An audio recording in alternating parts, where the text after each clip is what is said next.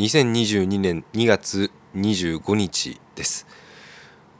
40回目の14分24秒になります。えー、今日はですね25日本日の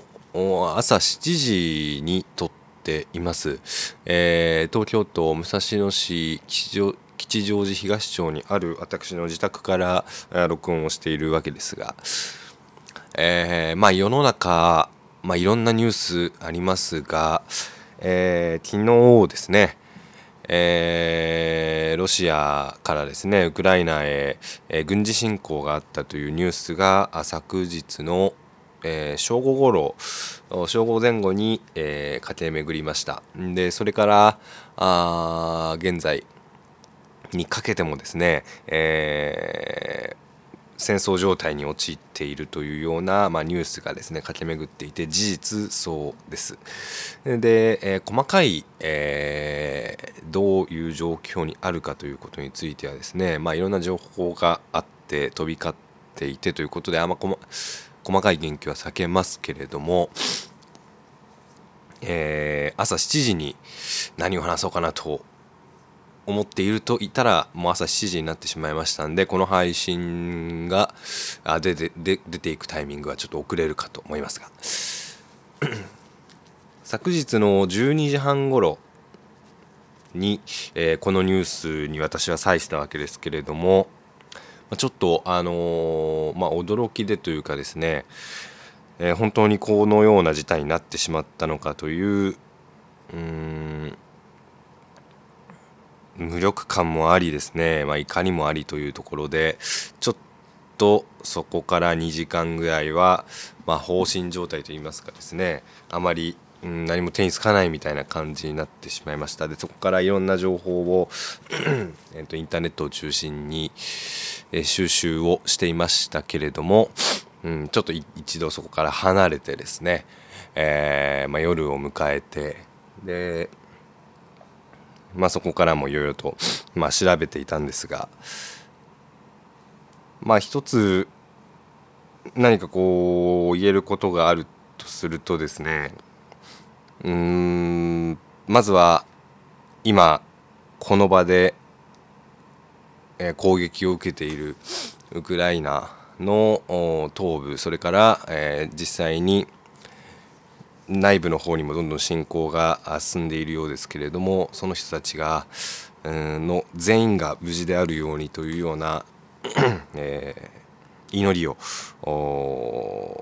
まずは捧げたいと思います。はい、本当に全員が無事であればいいと思います。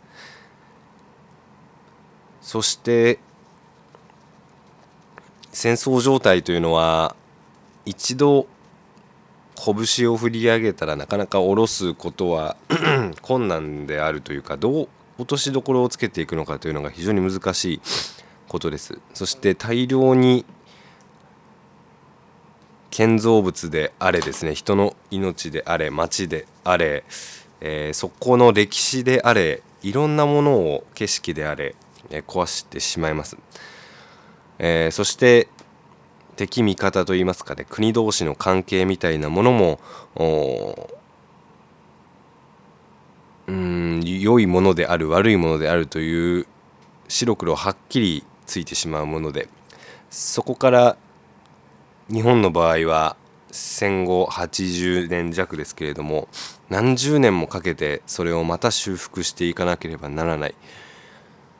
うーんその歴史の立て直しみたいなところに膨大な時間がかかるというのも、うん、また事実で現在の今のロシアとウクライナそして、まあ、それを取り巻く世界各国の状況みたいなものがまた初めからこの関係あるいはうん平和的な関係をまたここから一から築かなければならないというそのうん一つの絶望みたいなものもあったりします。えーまあ、ちょっとですね、まあ、なかなか思考の整理がついていないので今日はちょっと短めの配信になると思いますが まずはやはり 戦争行為を行うことそれに加担することそしてそういったものに手をかけてしまうことを絶対に許さないこと。そして自分自身がそれに参加しないこと許さないことさせないこと。これに絶対に及び腰になってはいけないなというふうに思います。自分たちができることを今何があるかなと思っていて、まあ、もしできることが今ここからできることがあるとすればあこのような、うん、行為には行為であったりだとか今見ている現実には絶対に脳を突き続けつ突き突きつけ続けること。そして、まあ、もう一つは まあ、ツイッターなんかを見ていますとウクライナに、えー、ウクライナの子どもたちへの寄付であったりだとかウクライナの人々への寄付みたいなものがあるということです。余裕がある方はあそういったことを考えてみることもいいかもしれません。そしてこの日本の状況で言えば日本の状況も対岸の火事じゃないみたいなことをですね、まあ、よく言われますけれどもそれは決して、えー、敵が来た時に向かい合うぞと。敵基地を攻撃するぞみたいなですね決してそれは好戦的な態度を取ることがあ危機感を持つということと全くイコールではないと思います。えー、7月にまた国政選挙ありますけれども、まあ、戦争反対とあるいはあそういったものに、まあ、毅然と脳を突きつける人たちにを信用すること、まあ、そういう政治家であったりだとか政党に投票するということまあ、これも一つ重要なのではないかなと思いますしそうですね、まあ、そういったことが今はできることかなと思いますし、えー、あとは、まあ、これからまたどうなるか分かりません。一つ情報であるとすると朝の情報ですけれどもキエフがま数時間以内に陥落するのではないかというような話もありますけれどもそして祈りを送り続けること。そしてまあこういうふうに今私がここで話しているように、え、記録としてというか私が今見ているものを残し続けること。そしてそれを常に聞ける状態にあるというかあ私より若い人も聞くことができるようにすること。今すごく怖い状況です。この状況は。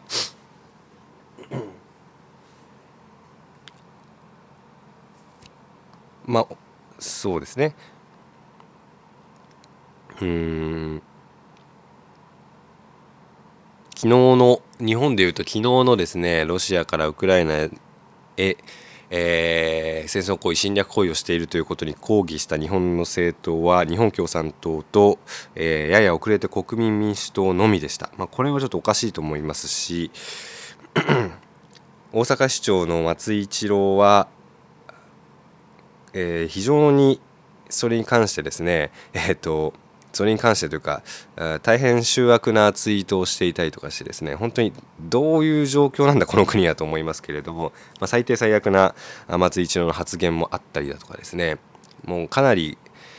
ニュースからというかですねこういった言説から離れたいという欲望もまあ実際今あります。そういう時にこそニュースから離れてみる。皆さんも今ここで聞いている皆さんもあまあいろんなことで、えー、この問題に際したりですね、えー、ニュースなどで見たりしているかと思いますけれども辛くなったら見ない見ないという選択肢もあるかと思います。一度離れてみる。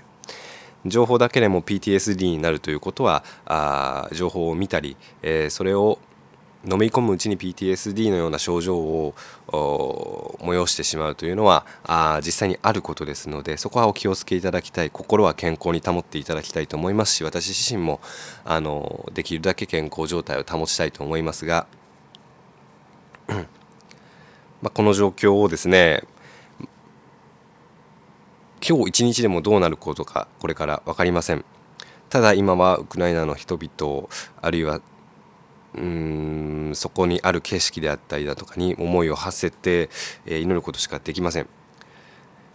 これから見守ることしかできないのかという無力感もありながら私たちには私には今できることをやらなければならないなというふうに思います、はい。また来週お会いできればと思います。